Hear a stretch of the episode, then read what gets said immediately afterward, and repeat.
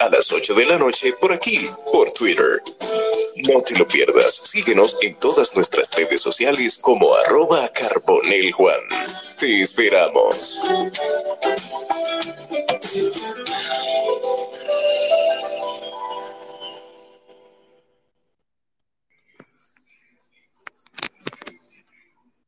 Buenas noches para todos, bienvenidos a un capítulo más del espacio de Juan Manuel en Twitter Spaces y también en Spotify.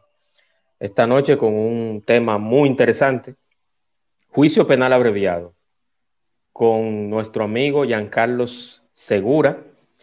Hablaremos del acuerdo que ha hecho el Ministerio Público con los acusados de corrupción y si es una debilidad o una fortaleza. Antes de iniciar, quiero recordarles eh, y hacer mención de los que hacen posible este espacio, los patrocinadores.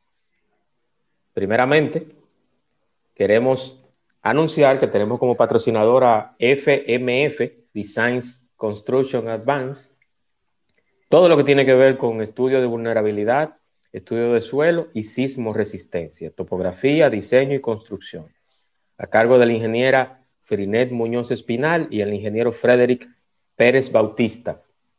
FMF Designs Construction se encarga de todo lo que tiene que ver con estudio de vulnerabilidad, estudios estructurales, diseño estructural sismo resistente y más.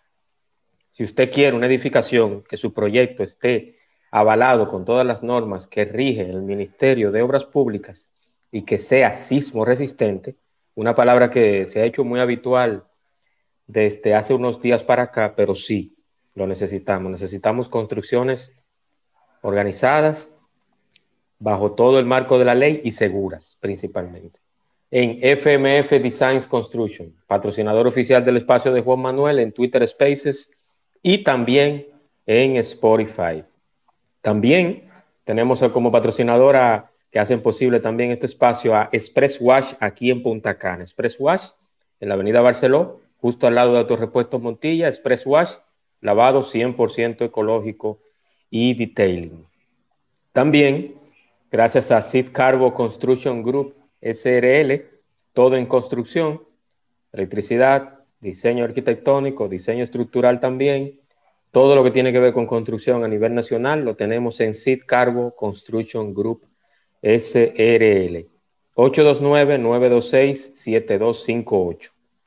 Estamos abiertos en el espacio de Juan Manuel a seguir recibiendo patrocinadores desde un peso hasta la cantidad que ustedes deseen. Si tienen alguna empresa o algún conocido que quiera patrocinarse o promocionarse con nosotros, escríbanos al privado o al 829-926-7258. Le repetimos, para patrocinio en el espacio de Juan Manuel, 829-926-7258. Sin más preámbulos, quiero darle la bienvenida a mi amigo, y gran profesional, el señor Giancarlos Martínez Segura. Giancarlos, este espacio es suyo, hermano, bienvenido. Muchas gracias, Juan Manuel, por la invitación a este espacio que has convertido en un escenario útil para debatir en el cual en este escenario se debaten diferentes temas que son beneficiosos para la colectividad que lo escucha, temas educativos, en este caso hoy, pues eh, partiendo desde mi condición de abogado, pues vamos a tratar cuestiones legales, pero te felicito por haber desarrollado este espacio importante para que las personas puedan tener orientación diversa de temas eh, importantes. Así que agradecido y gracias a todos por estar acá presente. Así es, así es. Muchísimas gracias, Giancarlo. Gracias a ti por aceptar y por siempre estar dispuesto y por ser una persona muy organizada y colaboradora. Creo que del, eh, todos mis invitados han sido así, pero eres una, persona así muy, muy organizada y con mucho respeto, tanto del que te invita como de los temas. Y antes de iniciar, antes de iniciar, yo quiero presentarle un poco y hablarle un poco de quién es Giancarlos Martínez. Giancarlo Martínez es abogado, eh, abogado litigante. No sé si lo dije bien, Giancarlo. Así es. Abogado litigante, Giancarlos Martínez Segura, licenciado. Áreas de práctica en la protección eh, profesional son derecho civil, embargos y vías de ejecución en general, sucesiones, derecho de familia, derecho penal, delitos financieros, crímenes y delitos contra la propiedad, fundador también del movimiento cívico Patria Soberana, organización sin fines de lucro orientada a la concienciación ciudadana sobre sus derechos fundamentales y obligaciones en un Estado de Derecho. Que más adelante o en otro espacio, Giancarlo, como ya tenemos el tema para este, hablaremos de esa fundación y, y yo entiendo que, o movimiento cívico, para que me hables en otra ocasión de él. Sin más preámbulos, yo quiero, antes de iniciar, recordarles a los que se están iniciando ahora como oyentes en el espacio, de que vamos a hablar de juicio penal abreviado, acuerdos con los acusados de corrupción por el Ministerio Público, si es una debilidad o una fortaleza. Entonces, como hicimos la pregunta, Giancarlo, yo quiero iniciar precisamente con eso, porque obviamente, y como es costumbre en mis espacios, yo traigo a un especialista o, a una persona conocedora de un tema. Entonces, ¿qué es el proceso penal abreviado? Muy bien, es justo empezar por definir, definir qué es el proceso penal abreviado o más bien el juicio penal abreviado. Ambas cuestiones son eh, sinónimas. En este sentido, todo proceso penal tiene predefinido por ley un marco de tiempo para ser procesado y un marco de tiempo en, el que la persona o, o, una pena que se le puede imponer a la persona. Entonces, partiendo de que existe un marco de tiempo en que se debe procesar a una persona, entiéndase que debe acusarse o investigarse, acusarse y condenarse, entonces el legislador en el mismo Código Procesal Penal ha previsto una solución alterna al conflicto, es decir, si existe la posibilidad de que un imputado se declare culpable de los hechos que se le imputan, entonces estaríamos ante la posibilidad de que el Ministerio Público y el imputado realicen un acuerdo pleno, que es lo que ha ocurrido en estos días, y en ese sentido, aquello de juicio penal abreviado lo que va a implicar es que el Ministerio Público e imputados se ponen de acuerdo en cuanto a cuáles son los hechos que acepta el imputado y cuál es la pena dentro, claro, de un margen. No es como que el imputado va a elegir la pena que quiere, sino que hay unos marcos establecidos donde, ok, si usted tenía una acusación que eventualmente podría resultar en una condena que se le imponga a ese imputado de 20 años y yo puedo anticipadamente, sin que se me procese totalmente, devolver bienes al Ministerio Público, ofrecer información puntual que colabore con otros procesos penales contra otras personas, que bueno, eh, yo acepto todos los cargos siempre y cuando yo voy a devolver los bienes que me estás tratando de confiscar y voy además a aceptar una pena mínima de cinco años. Entonces, por eso es un juicio penal abreviado, porque ya no se requiere que en un juicio público, oral y contradictorio, el Ministerio Público pruebe todas y cada una de su acusación, sino que el Ministerio Público y el imputado se ponen de acuerdo y esto generalmente ocurre cuando el imputado entiende que tiene las de perder desde el punto de vista de una condena. Si yo considero que puedo ganar un caso, que el Ministerio Público no tiene un caso sólido, entonces no voy a hacer un, un acuerdo penal abreviado en ese escenario es importante entender además que en la República Dominicana, a propósito de los casos recientes que tenemos, no es la primera vez que se dan este tipo de acuerdos y tienen gran utilidad para los procesos porque el Ministerio Público está compuesto por seres humanos y como está compuesto por seres humanos, no puede estar en todos los lugares a la vez. Lo que quiero significar es que a través de estos acuerdos, el Ministerio Público puede conseguir información más precisa del modus operandi de los entramados criminales y de corrupción y de crimen organizado que no hubiese podido conseguir de otra manera. Porque cuando el Ministerio Público hace un acuerdo con un imputado, es mucho el detalle que un imputado puede dar y la actitud cambia. Porque si ya el imputado sabe que en vez de 20 años, van a ser 5 años bajo condiciones muy flexibles que ahorita vamos a aplicar en, otro aspecto. Entonces, ese imputado, en vez de una actitud hostil y defensiva contra el Ministerio Público, entonces baja la guardia y ahora se convierte de alguna manera en un colaborador de cara al proceso penal inclusive de otros imputados. Me parece que hasta aquí eh, esta, digamos, breve definición de lo que es un juicio penal abreviado, que es abreviado justamente porque no se concluye el proceso completo, porque ocurre un acuerdo entre las partes. Excelente, excelente. Entonces, eh, ya dicho esto y conociendo que estamos en un, en un proceso de penal abreviado y que conocemos la definición, ¿cuántos imputados en los últimos dos años hicieron acuerdo con el Ministerio Público?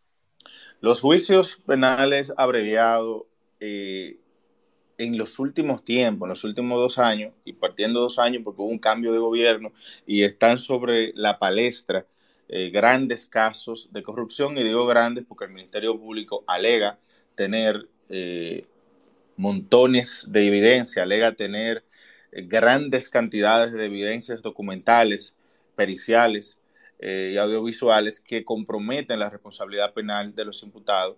Y en ese sentido, viéndolo en, el último, en los últimos dos años, en esta semana y semanas anteriores se han concretado por lo menos cinco o seis acuerdos de imputados, en este caso para hablar de una figura más conocida, el ingeniero Pagán de la Oficina de Ingenieros Supervisores o ISOE hizo un acuerdo con el Ministerio Público y en vez de proceder a defenderse en un juicio y a invertir todo el tiempo que esto requiere, decidió notoriamente por las abrumadoras pruebas que tenía el Ministerio Público contra él, admitir los hechos.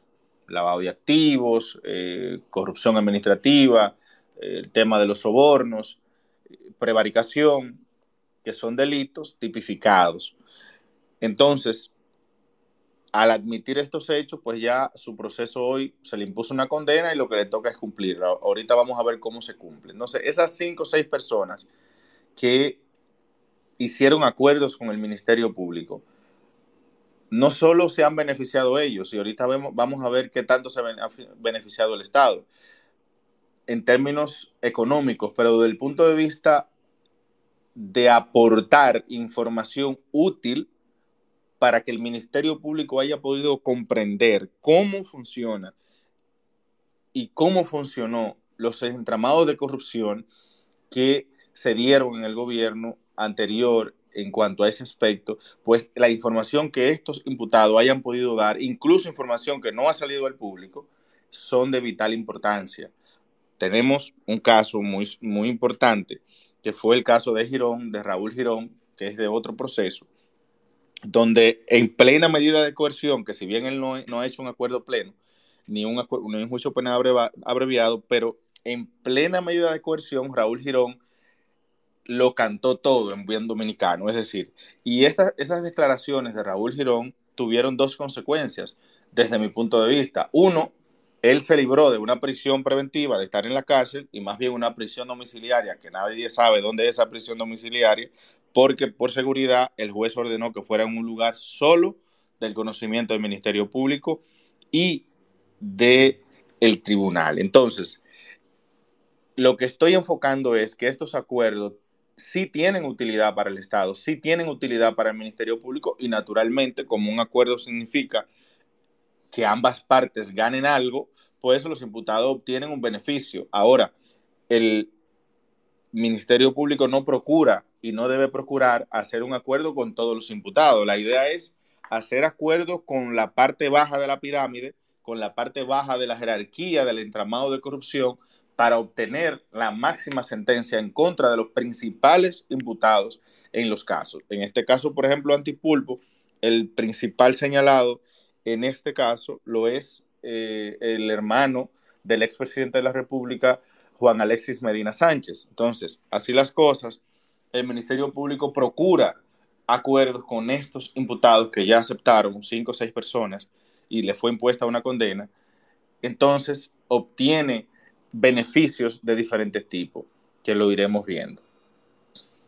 Eso es correcto, eso es correcto, ya Carlos. Y ya dicho esto, ¿cuál es la modalidad de cumplimiento de las condenas? Yo tengo varias, yo tengo varias preguntas aquí, Giancarlo. No, no entienda que esto es un monólogo, que solamente somos dos. Y los, que se, y los que se van integrando ahora, que están como oyentes, hablamos del juicio penal abreviado, acuerdos del Ministerio Público con ellos, si es debilidad o fortaleza. Entonces, más adelante venimos con la pregunta de los oyentes, pero tengo varias preguntas para ti. ¿Cuál es la modalidad de cumplimiento de las condenas resultantes de un juicio penal abreviado, Carlos? Bien, seguimos recordando que el juicio penal abreviado, y lo define su palabra, se vuelve breve, porque en vez de durar 5, 10 años peleando en los tribunales en sus diferentes facetas, lo que termina resultando es que se acortan todos los plazos porque el Estado, a través del Ministerio Público, se pone de acuerdo con los imputados. Y de ese acuerdo, como ha habido un acuerdo entre partes, supone un cumplimiento de, estos, de estas sentencias que intervienen flexibles. Son cumplimientos flexibles, porque ya decía anteriormente, tenemos el caso del lavado de activos, de la ley 55-17 contra el lavado de activos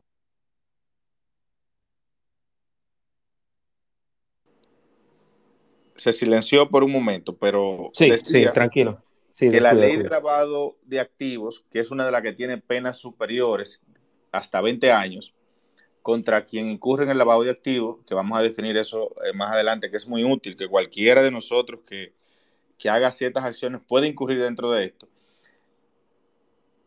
Pero esta es la ley que tiene penas mayores dentro de estas situaciones que se le acusa a estos imputados. Habla de 20 años, pero como hay un acuerdo, pues hay flexibilidad y decía que, por ejemplo, en el caso de Pagán se le condenó a cinco años, en vez de 20, cinco años. ¿Por qué? Eso lo, iremos viendo en el desarrollo de esto, porque hay beneficios de ambas partes y lo iremos enumerando. ¿Cuál, ¿Qué obtiene cada quien de manera específica en este tipo de, de situaciones? O sea, que desde aquí yo quiero enfocar la mirada en que no necesariamente los acuerdos que hace el Ministerio Público son una debilidad, una debilidad del Ministerio Público ni de los casos que tienen. Por el contrario, cuando una persona decide aceptar anticipadamente los hechos que se le imputan, está diciendo que la investigación que se hizo contra él es sólida. Porque si fuese así, gente que puede pagar, si no fuese así, gente que puede pagar buenos abogados, las mejores defensas que el dinero puede pagar, no van a aceptar ningún acuerdo, porque tendrían claro que pueden pelear. Sí, así es, así es. Y yo, yo tengo otras preguntas, eh, luego que, que empiecen la pregunta de los oyentes que están acá, ya a nivel personal y como conocimiento, porque yo no soy, no soy abogado y al contrario, yo quiero aprender contigo todo lo que tiene que ver con derecho. Eh, ¿Qué significa, Giancarlos, ¿Qué significa cuando en la sentencia que acoge el juicio penal abreviado se le condena a prisión a los imputados, pero una parte de la condena de prisión es suspendida y otra parte no? Eh, yo tengo esa, me, surgió esa curiosidad y la compartí con, algunas personas, entonces yo quiero que tú me expliques cómo magistralmente lo estás haciendo esta noche. Gracias, eh, Juan Manuel, por esas eh, consideraciones. Mira, yo creo que aquí en este punto, es donde está la parte más irritante de los acuerdos. ¿Y por qué es irritante? Es justamente por la modalidad de cumplimiento, por lo que significan las flexibilidades que estos acuerdos le otorgan a los imputados. Vamos a enfocarnos en los imputados. ¿Qué consiguen con aceptar la culpa? Y es ahí donde debe de entrar un, un, un esquema de ponderación profundo del Ministerio Público en el sentido, oye, conviene que él me entregue unos millones de pesos, unas propiedades y ser tan flexible desde el punto de vista de la pena. Y eso es algo que, que habría que criticar. Entonces, ¿qué significa cuando se habla de que, por ejemplo, condenaron a Francisco Pagán a cinco años, tres suspendidos y dos en prisión? Ah, muy simple y aquí viene la cuestión, es que de cinco años de prisión que se le condenó por los delitos que admitió, solo va a cumplir dos años en prisión y tres estará en la calle bajo condiciones. Esas condiciones, no ir a un lugar de de bebidas alcohólicas, no ejercer un cargo público, no salir del país, por ejemplo, si ese fuese el caso, eh, no usar un arma de fuego, eh, ese tipo de cosas. Ahora, ¿cuál es la situación? Y, yo creo que aquí tenemos un punto de análisis muy importante. Una persona que en el caso de Pagán, para citar un, solo un número de alguna de las cosas que se dijeron, se habla de 10 millones, de 15 millones, con unas propiedades. Bueno, tú dices, pero espérate, no es un incentivo a la corrupción administrativa que habiendo una pena establecida, quizás la pena superior que se le pudo imponer era de 20 años, pero producto de un acuerdo pleno, esta persona devuelve unos bienes, bienes que ya tenía el Ministerio Público eh, con hipotecas judiciales o secuestrado, que para los fines es más o menos lo mismo. Entonces, él decide devolverlo para no pasar por el proceso, bienes que está devolviendo que ya el Ministerio Público tenía asegurado, entrega unos millones de pesos y de 20 años, en realidad solo va a cumplir dos años de prisión. Ahora, ahí entran las preguntas que la sociedad se haría. ¿Cuánto dinero no devolvió que sí se llevó? Ojo, todo esto es subjetivo. Ya no, no es posible materializar la realidad de cuánto pudo eh, tener vía la corrupción, sino que nos basamos en lo que devolvió pero y todo lo que pudo haber no, no devuelto. Supongamos que una persona y logra a través de mecanismos de corrupción administrativa obtener mil millones.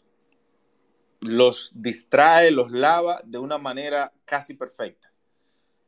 Y al final le devuelve al Ministerio Público 50 millones de pesos y 50 millones de más en propiedades. Entonces, estamos hablando que devolvió, digamos, 100 millones de pesos, pero ¿y los otros 900 millones? Y le vamos a dar solo dos, años de cárcel. Entonces, ahí es donde yo creo que sí es una debilidad en este aspecto. Yo creo que los acuerdos plenos deben existir porque es una solución alternativa al conflicto y el Ministerio Público tampoco, porque tenga un buen caso, no significa que va a poder probar o que un juez le compre su teoría en un juicio. Entonces, como siempre hay un riesgo de perder cuando tú decides ir a un tribunal, está bien que a veces se hagan acuerdos. El problema es que yo creo que son acuerdos muy flexibles, porque no puede ser que de casos que el Ministerio Público mismo ha dicho que son de los más grandes de corrupción conforme a su propio criterio y de miles de millones de pesos que se habla, se termine condenando a gente a cinco años de prisión, pero que de manera real solo cumplirán dos en prisión. Entonces, yo entiendo que el punto a fortalecer de manera específica está en que los acuerdos no pueden ser tan flexibles. Pueden existir, pero la Procuraduría General de la República debiese tener una política, un reglamento donde de acuerdo a ciertas circunstancias y situaciones, los acuerdos tengan mayor rigurosidad. Me parece que es un regalo, una, condena de esta naturaleza. El Ministerio Público, claro, incluso con información que no va a dar al público, diría, bueno, nosotros con la información que nos dio este imputado, logramos obtener una cantidad demoledora de pruebas en contra de otros 15 imputados. Bueno, y ese negocio procesal, ese negocio legal, podemos valorarlo. Ahora, el problema es que hay una sociedad que está mirando y hay cosas que hay que cuidar. Entonces, en cuanto a eso de la prisión suspendida o de los años de prisión suspendida, es eso lo que significa que no lo cumple en prisión, sino en libertad, bajo ciertas condiciones. Y incluso a veces se pacta que lo primero de cinco años, los primeros tres, estará en libertad. Y luego que pasen esos tres años es cuando volverá a entrar a prisión. Lo que, pero pasan muchas cosas. Cuando viene a ver, en esos tres años que pasaron, eh, el imputado por situaciones de salud o X condiciones pudiese obtener otros beneficios y terminar tampoco no cumpliendo necesariamente esos dos años. O sea, que son, eh, eh, son cuestiones legales que a veces son complicadas. Sí, así es. Y, también no sé si, creo que el caso Antipulpo fue el primero que se, se orquestó como, como operación de la persecución de la corrupción y del crimen. ¿Cierto, Giancarlo? ¿O no? Sí, ese fue si no fue el primero, fue el segundo. No lo preciso con exactitud ahora mismo, pero fue uno de los principales casos a pocos meses de cambio de gobierno. Eso, eso es correcto. Entonces, eh, también agregar, que no sé si está actualmente así, pero Pagán está enfermo, según estuve leyendo. O sea, que parece que, hay un tema. se enferman cuando están en la Todos, todos, todos, todos. Y, ojo, déjame corregir, quizás he sido excesivo en mi planteamiento. Primero es que la gente cuando cae presa está propenso a enfermarse emocionalmente, físicamente, porque las cárceles son horribles condiciones, sí. Entonces, es posible que sí, que se enfermen realmente, pero es una consecuencia de tus acciones muchas veces. En el caso de él, sobre todo, que ha declarado su culpabilidad de la comisión de esos hechos. Pero al final del día hay que recordar que los jueces son humanos y a veces toman en cuenta ese tipo de cosas. Eso es correcto.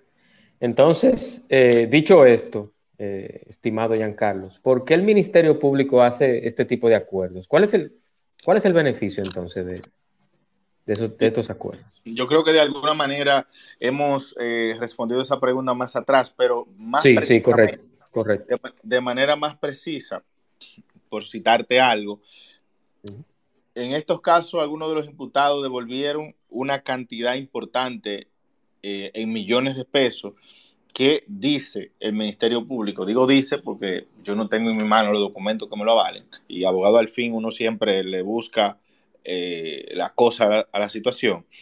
Eh, dice el Ministerio Público que a la fecha los acuerdos que ellos han hecho con los imputados han representado una recuperación para el Estado Dominicano de cerca de 200 millones de pesos. Eso en número es muchísimo dinero partiendo del bolsillo de cada quien. La pregunta siempre va a ser, ¿cuánto se llevaron?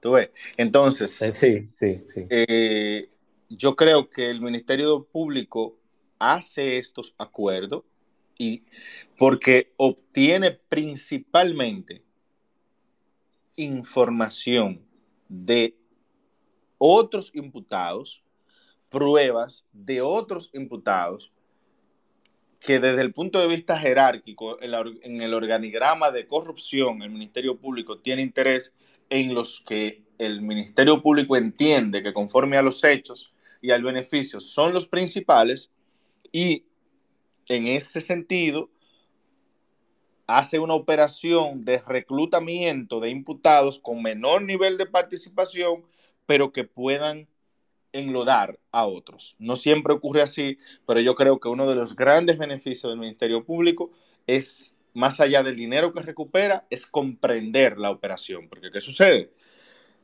Si usted tiene que durar como Ministerio Público 10 meses, un año, dos años, descubriendo cómo una operación ocurrió, una operación delictual o de criminalidad organizada, de corrupción administrativa, no es lo mismo que tú por decirlo en buen dominicano, como Estado, aprietes dos o tres imputados, es decir, los proceses, le ponga medida de les impongas o le procures imponer medida de coerción, le bloquees los bienes, le crees una situación, ojo, en función de su participación en el proceso. Y a partir de esto, esta persona queda en estado de vulnerabilidad y decide, no, espérate, yo no voy a pasar a mi familia por este problema, yo no voy a durar cinco años en este lío, yo voy a hablar con el Ministerio Público. Claro, ya tiene el guante arriba. Entonces, esos imputados deciden conversar con el Ministerio Público y quizás en dos, tres semanas, cuatro semanas, le describen un mapa completo de cómo ocurría una operación criminal. Entonces, a sorpresa, ahí es donde el Ministerio Público puede conseguir muchas cosas muchas cosas que no hubiese conseguido si no es de otro modo. A veces uno dice, pero ¿y cómo descubrieron tal cosa? Es así, siempre alguien habla. Siempre alguien habla. en algún punto de la cadena se rompe un eslabón. Esa es la, situación puntual que podemos responder con relación a esta pregunta. Muy interesante, muy interesante. Eh, Omar me, eh, me está solicitando, Omar Abreu solicitó hacer alguna pregunta o comentario. Adelante, Omar.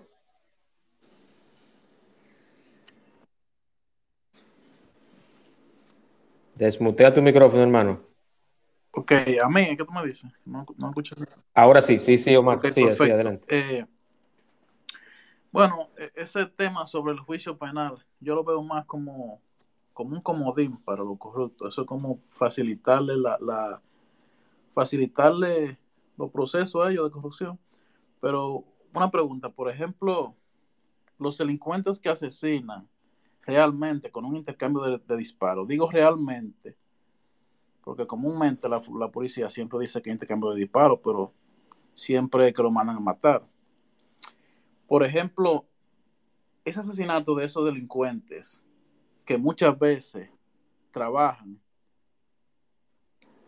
con un vínculo, por ejemplo, con, con los militares y eso, que por ejemplo, si no se mata el delincuente, eh, por ejemplo, se puede investigar a fondo cómo ese delincuente estructuró esa mafia en esa área, cuáles son sus, cuáles son sus llaves, investigar más a fondo, pero como no se hace y se lo manda a matar a los delincuentes, eh, yo, eh, yo la, pregunta es que si matar a esos delincuentes así, de manera sicaria, como lo hacen los policías, puede sustentar ese monopolio de corrupción así y, arraigarlo más, con mucho más poder.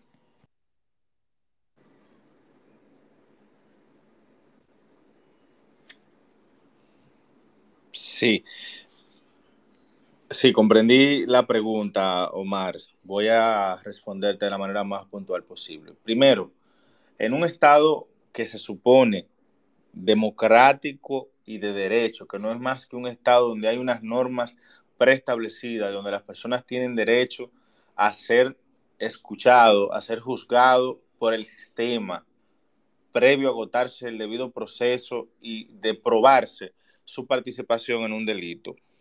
No debería existir esos famosos intercambios de disparos, que son, que son incentivados desde el Estado mismo con, con la idea de que es una manera más rápida de acabar con ciertos delincuentes, generalmente la clase más baja en el eslabón, es decir, el que te roba un motorcito, el que te hace una fechoría de cuestiones de un atraco, etc.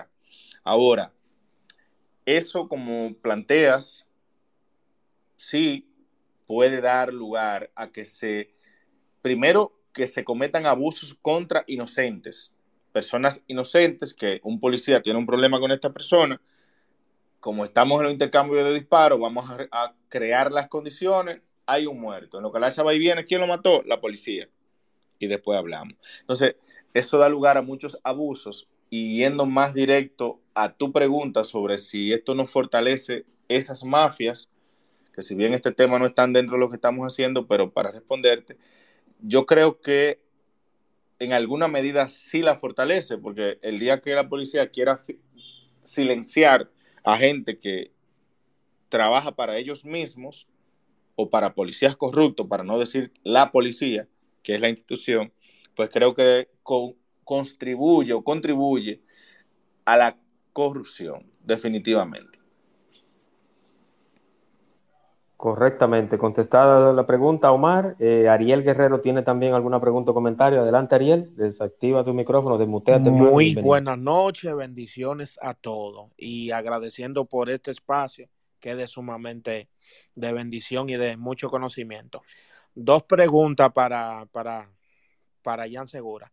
¿Qué beneficio hay entre un juicio de fondo y qué consecuencias y en un y al que al que sentencian al acto de no al lugar.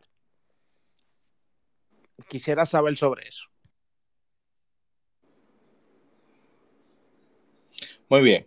Son dos procesos, tanto el auto de no al lugar, ¿verdad? Que no es que lo sentencian, sino que se decide sobre su procesabilidad. Es decir, Cuando usted lo están investigando, el Ministerio Público abre una investigación contra usted, le solicita una medida de coerción, le imponen prisión o presentación periódica, una garantía económica, impedimento de salida, cualquiera de las medidas de coerción planteadas por el Código Procesal Penal, inicia una investigación.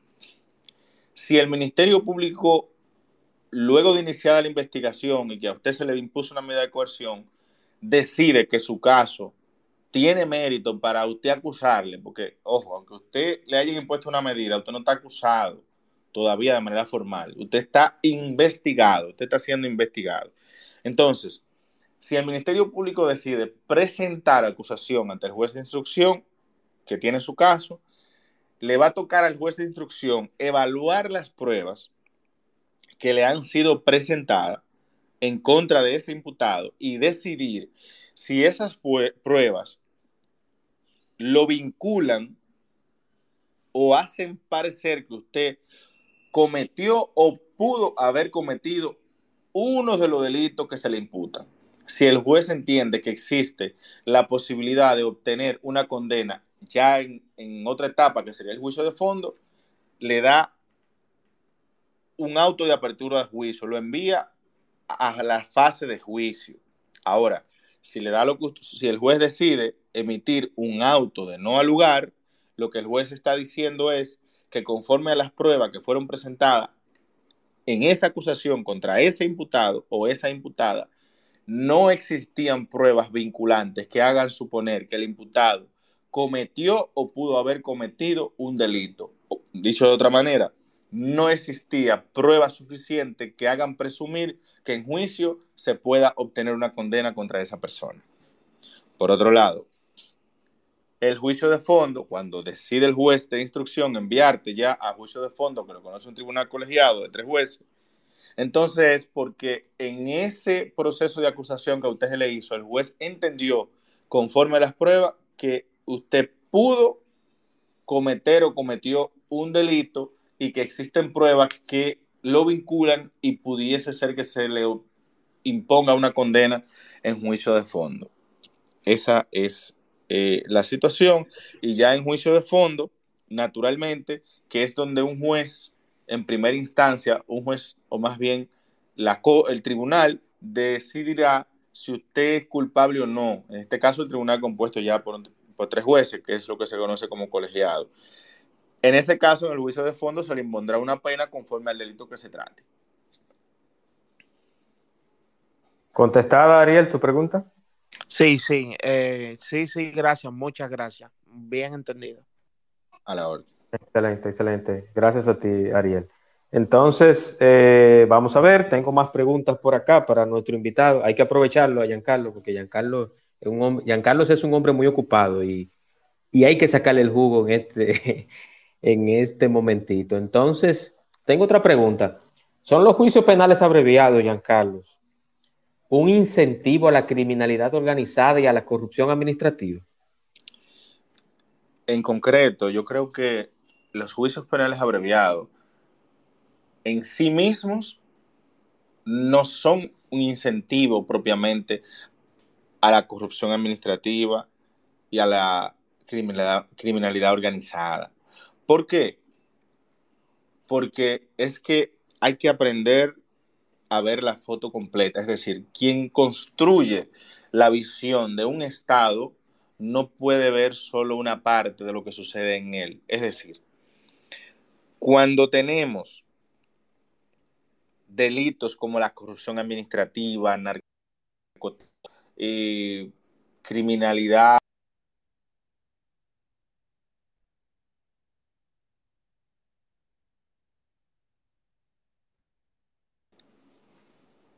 en ese sentido,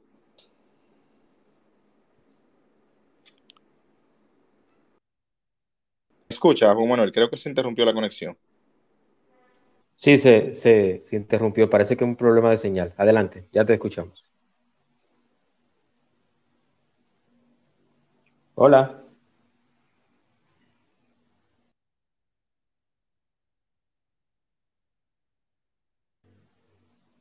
¿Me escucha, Giancarlos?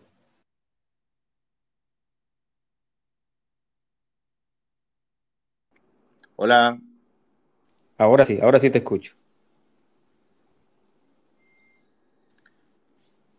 Juan Manuel, ¿estás? Sí, sí, ¿me escuchas? Muy bien, volví, parece que hubo una interrupción de la conexión. Sí, sí, adelante, adelante. Muy bien, ¿hasta qué parte me lograron escuchar?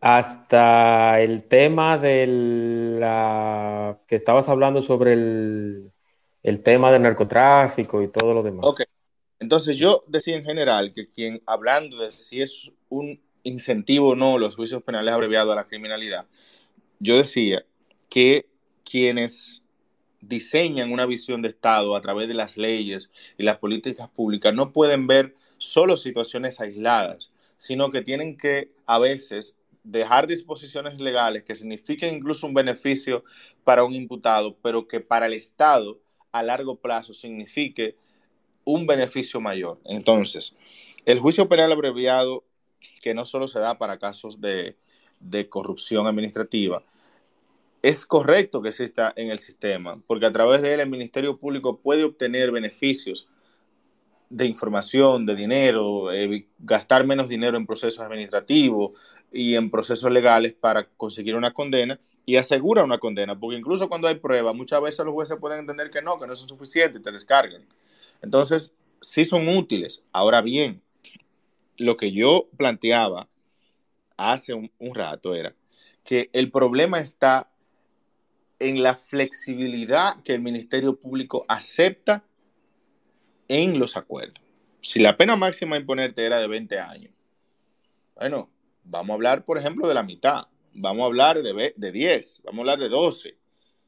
Vamos a hablar en vez de 3 afuera y 2 adentro. Vamos, vamos a hacer lo inverso. O sea, es decir, yo creo que el incentivo, el mensaje del incentivo puede llegar en la manera en que se hace el acuerdo.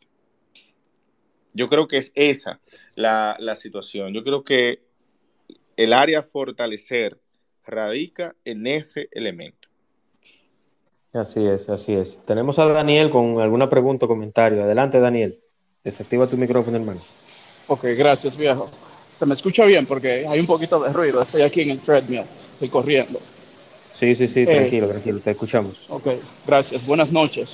Eh, mi pregunta sería concerniente a los presos preventivos porque yo veo que cuando hay un cuello blanco preso, siempre usan la excusa de que siempre el tiempo se le pasa, no lo llevan a juicio de fondo ni nada por el estilo, pero hasta donde tengo entendido, hay muchísimos presos que todavía es la fecha que tienen 5, 10, ah, sabrá Dios qué tiempo presos, y no se le ha llevado a un juicio de fondo tampoco. Entonces me gustaría saber si a esos presos se les está violando sus derechos y por qué se les respeta el derecho a los cuellos blancos y a esos infelices. No, si eso hay una ley o algo que uno no sabe, porque a veces uno ignora ciertas cosas. Sí, eh, yo creo que hay un problema además de lo que vemos en la prensa. Yo creo que el, la respuesta o el mal de origen en la pregunta, por decirlo de alguna manera, está en lo que escuchamos a través de la, de la prensa o de los medios de comunicación y, lo, y de lo que no escuchamos. Es decir, existen, sí, muchos presos preventivos que quizás no se liberan en el, en el tiempo que la norma dice que, debieran, que debió liberarse, pero hay, hay razones para eso. Primero, no es lo mismo alguien que tiene una barra de abogados, de tres, cuatro abogados, bien formados, y que están peleando por su cliente día y noche, que están esperando cualquier situación del sistema para atacar e intentar obtener un beneficio a favor de su cliente, ¿verdad? O sea, no es lo mismo quien tenga quien lo defienda que quien no tiene quien lo defienda, por una razón. Y es que quien tiene quien lo defienda, si a un cliente mío se le vence un plazo de un proceso mañana, hace tres días que ya yo estoy cabildeando que se me le fija una audiencia hace dos, tres semanas que ya yo estoy generando las situaciones legales para que en el tiempo oportuno a mi cliente se le conozca su proceso y que sea liberado. Y si no me lo liberan, apelo. Y si no en apelación, pues otro proceso, porque hay un interés del abogado que le están pagando para que defienda a su cliente y hay una eficiencia. Ahí está la comparación del hospital público y la clínica privada. Sí, entonces, en ese sentido, los privados de libertad que no son de cuello blanco, sí se le tutelan esos derechos, pero a menor velocidad. Porque los jueces están en sus oficinas y si no le llevan al imputado, no pueden conocer el caso. Y los imputados que no tienen abogado tienen la defensa pública. La defensa pública tiene abogados que ganan mensualmente sueldos menores, en algunos casos, a 50 mil pesos y le dan 200 expedientes en un mes. Y un abogado privado, probablemente por conocerte la variación de una medida de coerción, dependiendo el caso, te puede cobrar 200, 300, 400 mil pesos. Entonces, ¿qué es lo que estoy diciendo?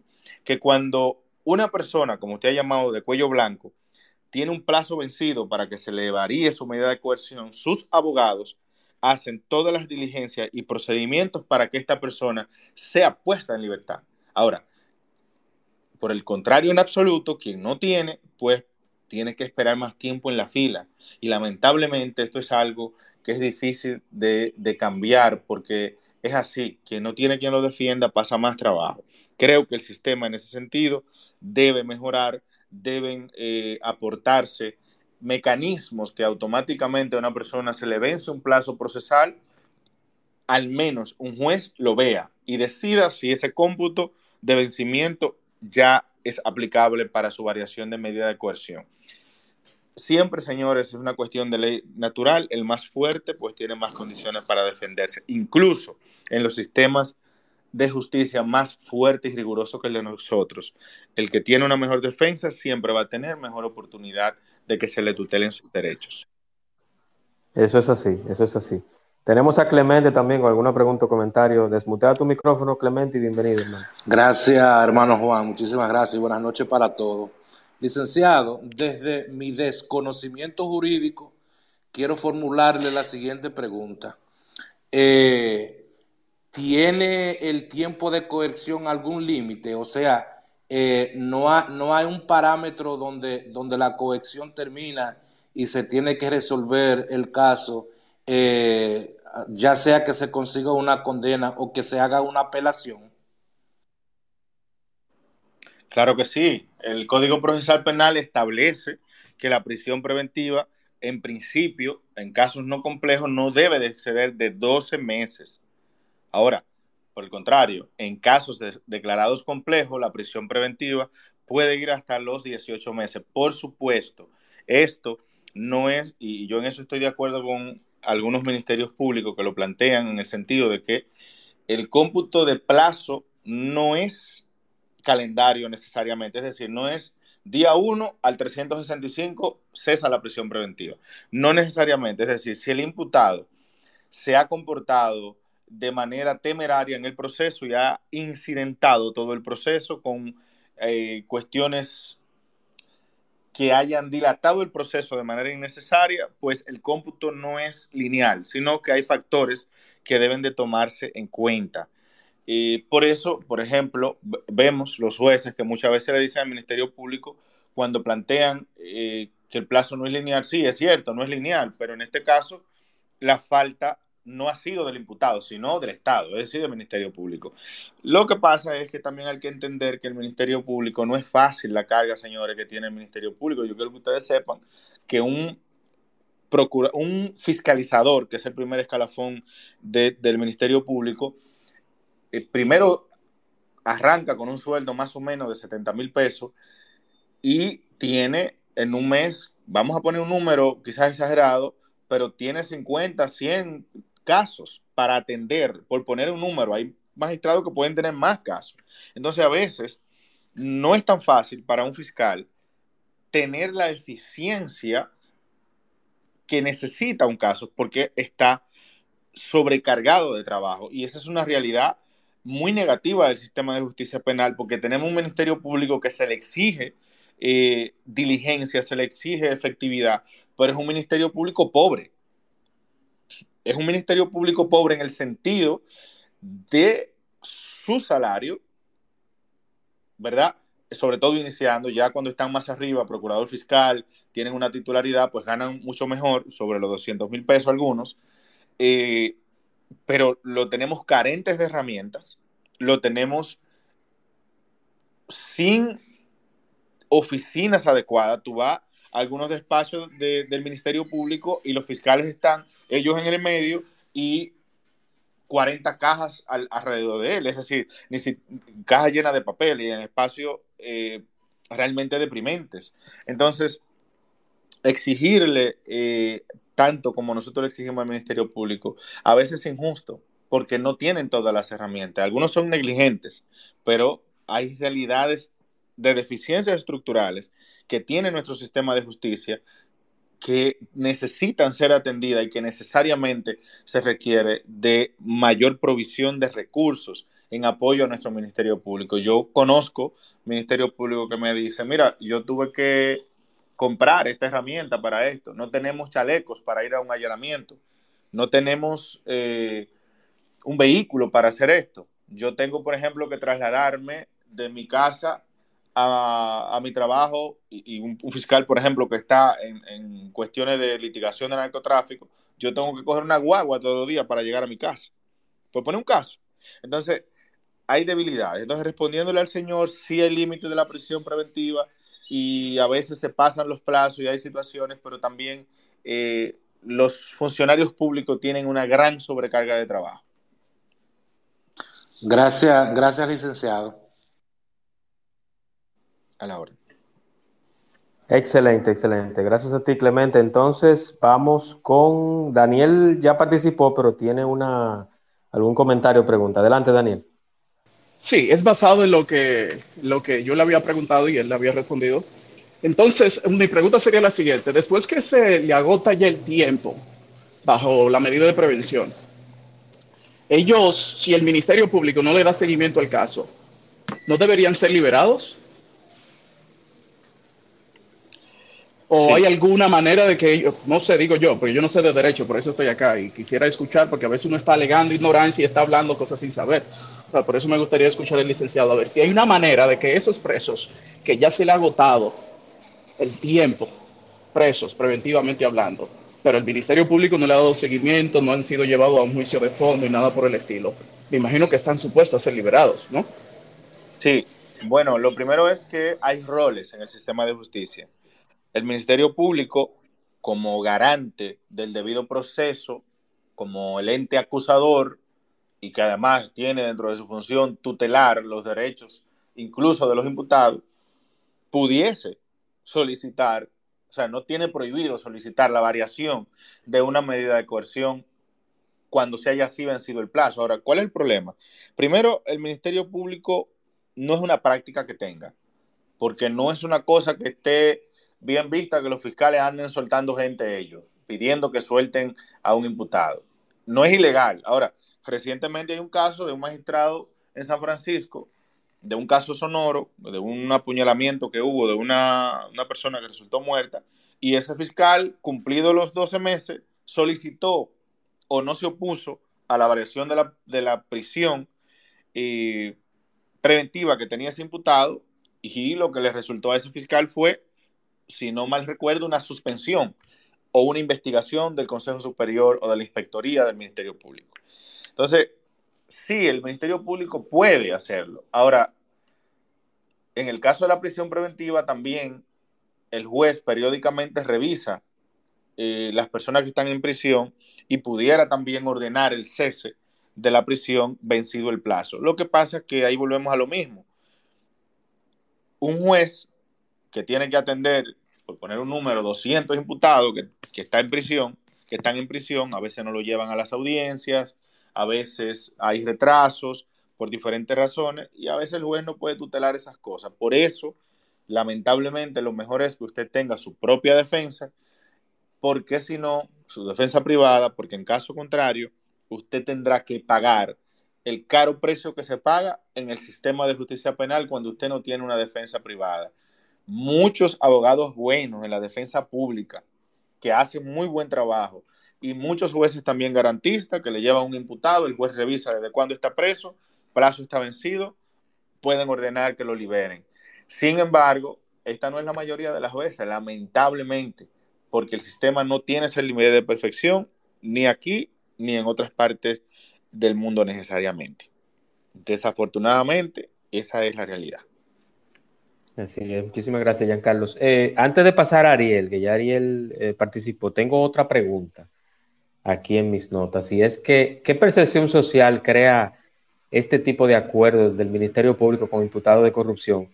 Y te hago la pregunta, Giancarlos, porque eh, este gobierno, su estandarte o lo que o por lo que la gente o la mayoría de los votantes del PRM votaron, fueron fue por el tema de la judicialización de esas personas y el lo queremos preso, panajayo, vamos a quitarle los robados, un sinnúmero de cosas. Entonces, ¿cuál es la percepción social que crea este tipo de acuerdos? Sí, ya decíamos hace un momento que nosotros particularmente como profesionales del derecho entendemos que los juicios penal abreviado o el juicio penal abreviado no es en sí mismo una debilidad y que él, incluso al contrario, cuando el Ministerio Público consigue un juicio penal abreviado es porque el imputado ante la abrumadora cantidad de pruebas que tiene para que se le condene, pues eh, acepta. Ahora bien, lamentablemente, la percepción social no es objetiva. Es decir, la percepción que deja una buena parte de la población que no maneja los, digamos, los criterios jurídicos es que el gobierno, que el gobierno está negociando con lo corrupto. La percepción que le queda a la gente es que el gobierno está eh, bajando la guardia, aunque no sea así. Yo creo que el Ministerio Público está consiguiendo eh, condenas e información y eso es útil. Creo que los acuerdos son muy flexibles, pero y no creo que esté mal que se hagan. Entonces, lamentablemente sí, hay, eso genera una debilidad del discurso de persecución de la corrupción, porque la gente no lo entiende. La gente no lo entiende, desafortunadamente. Así es, así es. Muchísimas gracias. Vamos con Ariel. Adelante, Ariel, hermano. Sí, con relación a esa misma pregunta que hizo eh, Becalbonet, eh, ¿qué ha pasado con, eh, con el allanamiento que hicieron ahí en la Cámara de Cuentas. Creo que el caracol, que todo eso se ha paralizado. Ellos no hay un tiempo de investigación que se agota o qué. Sí, ese primero, desde mi óptica, desde mi opinión profesional, desde mi concepción del Estado, yo lo primero que creo que eso fue un abuso total de la Procuraduría General de la República. Fue un abuso de poder.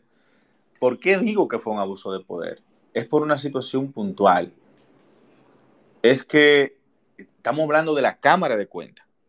Entonces yo creo que el Ministerio Público pudo obtener esas informaciones por otros tipos de mecanismos que no afectara de esa manera una institución como esa, porque hay que tener cuidado con las formas. Ahora, si se hubiesen agotado esas vías y no se hubiese conseguido, probablemente hubiese estado de acuerdo con ese allanamiento, porque estamos hablando, o sea, hay que tener cuidado con cómo se ejerce el poder. Un gran poder conlleva el ejercicio de una gran responsabilidad.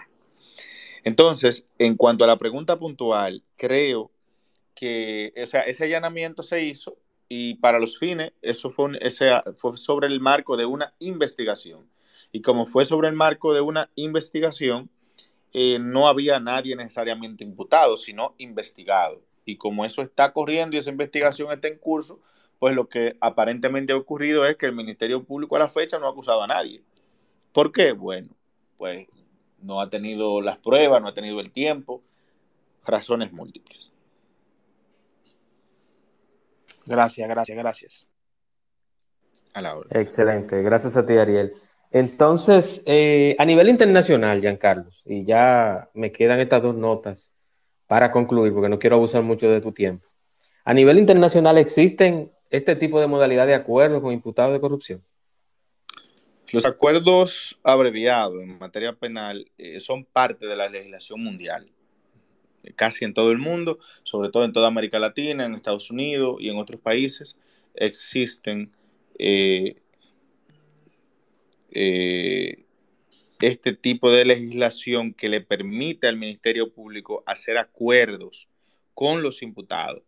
Y por solo traer un ejemplo, sin que sea necesariamente esto un tema de juicio penal abreviado, sino para dejar claro lo que es la percepción o más bien la visión global de que el Estado puede hacer ciertas cosas que son negativas, pero la convierten en legales en ese momento para poder obtener fines mayores. Por ejemplo, el Estado dominicano puede a través de la Procuraduría, de la Policía, de la DNCD, coger mil kilos de cocaína que le haya incautado a un capo. Y a través de una operación de infiltración hacer que X fulano se convierta en una especie de narco, por ponerlo así, o se infiltre en un esquema de narcotráfico para venderle esa droga a cierto grupo criminal y rastrear esa droga, cómo se va a mover, a qué sitio va, quién la compra, quién la distribuye, quién la paga, cómo es el modo de operación. Entonces te digo que si bien la venta de, droga y el narcotráfico es ilegal, el Código Procesal Penal Dominicano y de otras partes del mundo prevé que el Estado puede vender esa droga, por decírtelo de, alguna manera, que es lo que se llaman entregas controladas. Obviamente, eso todo bajo supervisión y hay una constancia de que todo esto se está haciendo porque es para fines de investigación y de agarrar el pez más grande. Es decir, que sí eh, existen estas legislaciones en toda América Latina prácticamente y en muchas partes del mundo, incluso en países desarrollados. Correctamente, correctamente. Y una última pregunta, Carlos. En la legislación penal actual, ¿es lo suficientemente fuerte contra la corrupción administrativa o tú entiendes que hace falta apretar un poquito más la tuerca? Yo creo que sí, que lamentablemente nuestro sistema de justicia, para un país donde hay un tema endémico de la corrupción y donde hay grandes esquemas que se demuestran en cada caso grande que sale, se necesita un sistema penal más robusto, con, con penas más fuertes en todos los sentidos, eh, desde el punto de vista de la prisión, desde el punto de vista que los acuerdos penales abreviados eh, no sean tan sencillos, tan fáciles para los imputados, que las penas sean superiores, yo creo que quien comete situaciones que, por ejemplo, provocan que un hospital no tenga sus insumos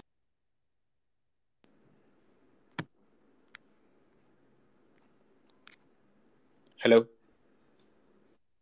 Sí, se, cortó un momentito. Adelante. Entonces decía que quien provoca que un hospital no tenga atención básica porque se están eh, quedando con el dinero, creo que eh, es tan criminal como el que asesina porque al final hay gente que puede morir por eso. Entonces creo que las penas, que las mayores no pasan de 20 años, eh, incluso que si te condenan a 20 años, en 10 tú puedes salir.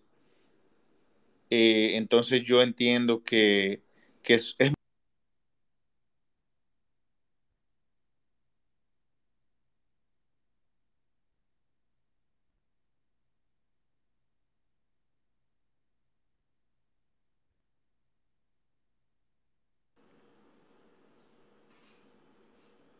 Se cortó nuevamente, Giancarlo. ¿Me escuchas? Sí, esa sería la, respuesta, Juan Manuel. Ah, excelente, excelente. Entonces, ya si alguien más tiene alguna pregunta o comentario eh, a nuestro invitado, este es el momento. ¿Nadie más? ¿Lo entendieron todo o no entendieron nada, como dicen en, en la clase, Giancarlo? Sí, Juan, ¿me escuchas? Sí, te escucho. No, decía, decía que, ¿me escuchas? Te escucho perfectamente. Al parecer hay un poco de inconveniente con la conexión. Me parece que de tu lado, porque acá está todo en orden. No, no, no, eh, yo te escucho bien. ¿Me escuchas a mí, Giancarlos? Hola. Sí, Hola. te escucha perfecto, Juan. El problema es de Giancarlo. Ah, perfecto, perfecto. Bueno, mientras eh, Giancarlo se sube nuevamente para darle la palabra, antes de finalizar, quiero recordarles que este espacio llega gracias a FMF Designs Construction Advance, patrocinador oficial del espacio de Juan Manuel en Twitter Spaces y también en Spotify. Este espacio estará en Spotify dentro de unos días, así como los pasados. Eh, pueden buscarlo como el espacio de Juan Manuel Podcast en Spotify, ahí están los 83, 84 episodios, desde el 1 hasta el 84. Pueden buscarlos todos, escucharlos nuevamente y si se perdieron algunos, volver a escucharlos en Spotify. También gracias a Express Wash aquí en Punta Cana, en la avenida Barceló, justo al lado de Autorepuesto Montilla. Express Wash, lavado 100% ecológico y detailing. También gracias a Sid Carbo Construction Group SRL, la constructora que trabaja desde la varilla inicial hasta la pintura final, con electricidad, desarrollo de proyectos, inmobiliaria, plomería y todo lo demás que se necesita en la construcción. Sid Carbo Construction Group SRL en el 829-926-7258. Patrocinadores oficiales del espacio de Juan Manuel en Twitter Spaces y en Spotify. Giancarlos, ¿me escuchas ahora? Sí, Juan Manuel, acá te escucho. No sé qué pasará con la conexión porque se ha interrumpido, pero sí. Te eso pasa, eso pasa en las mejores familias, no te preocupes. Eso pasa en las mejores familias. Yo quiero agradecerte, Giancarlos, por, por esta explicación tan amplia y yo creo que ha sido muy necesaria. Ha sido muy necesaria porque muchas muchas personas, incluyéndome, que no conocemos el derecho, entendemos de que todo esto ha sido un premio o de que la corrupción o la impunidad o el crimen organizado seguirá y no es así. No es así. Yo quiero que eso, y no estamos haciendo tampoco ni un ataque al Ministerio Público, ni al gobierno, ni a partido alguno, ni nada. Simplemente estamos llevando conocimiento con un especialista, con una persona que tiene la expertise de hablar del tema que tenemos ahora. Giancarlos, eh, quiero que des tus redes y luego, antes de finalizar, yo voy a decir algunas cositas más, pero quiero que tú des tus redes para que te sigan y sepan qué está haciendo Giancarlos en el área del derecho. Claro que sí, agradecerte nuevamente por la invitación y a todas las personas que estuvieron.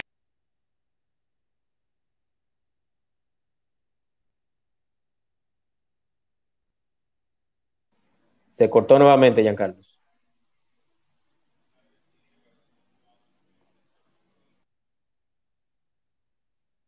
Hola. Hello. Se cortó nuevamente, ya sí te escucho. Yo no sé qué extraño, porque todo el internet está normal. Pero en fin, decía que mis redes sociales son Giancarlos Segura M o Giancarlos Martínez Segura. Me pueden encontrar, me pueden encontrar en todas las redes sociales con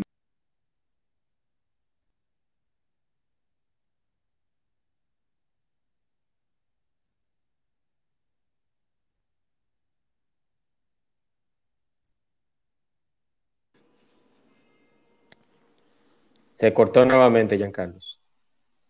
Y no comprendo la razón, porque acá la conexión está todo, todo en orden. Sí. te quedaste en Twitter.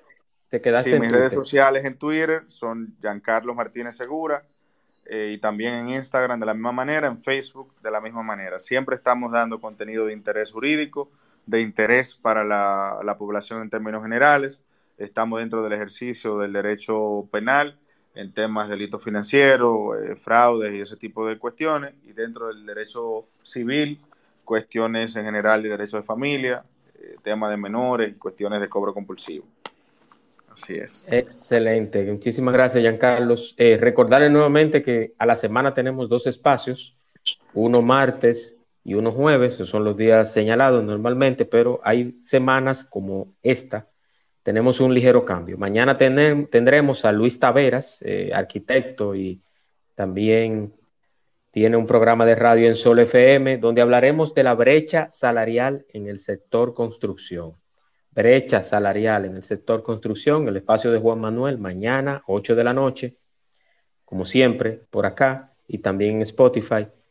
Eh, les espero mañana este espacio lo pueden escuchar grabado nuevamente, que está, los que entraron en último momento, y en unos días que les avisaré, estará disponible en la plataforma de Spotify. Giancarlo, muchísimas gracias. Y quiero antes de terminar, dejarlo con una cita del señor Emiliano Zapata. Y es sobre la corrupción. Y cito, abro comillas, muchos de ellos, por complacer a tiranos,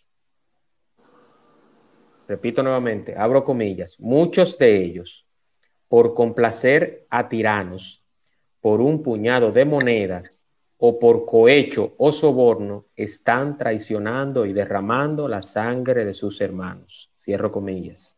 Eso lo dijo Emiliano Zapata y creo que cabe muy, muy perfecto con este tema y lo que significa la lucha contra la corrupción en estos países de América Latina. ¿Qué te parece, Giancarlo? Así es, yo creo que es una cita muy acertada y la corrupción es un mal endémico que ha provocado grandes daños a todos nuestros países de América Latina principalmente. Así es, muchísimas gracias. Recuerden, mañana, brecha salarial en el sector construcción con Luis Taveras, arquitecto, dueño de empresa y también un programa radial muy interesante en Sol FM. Mañana en el espacio de Juan Manuel, 8 de la noche, acá en Twitter Spaces. Buenas noches, descansen y gracias por participar. Gracias, hermano.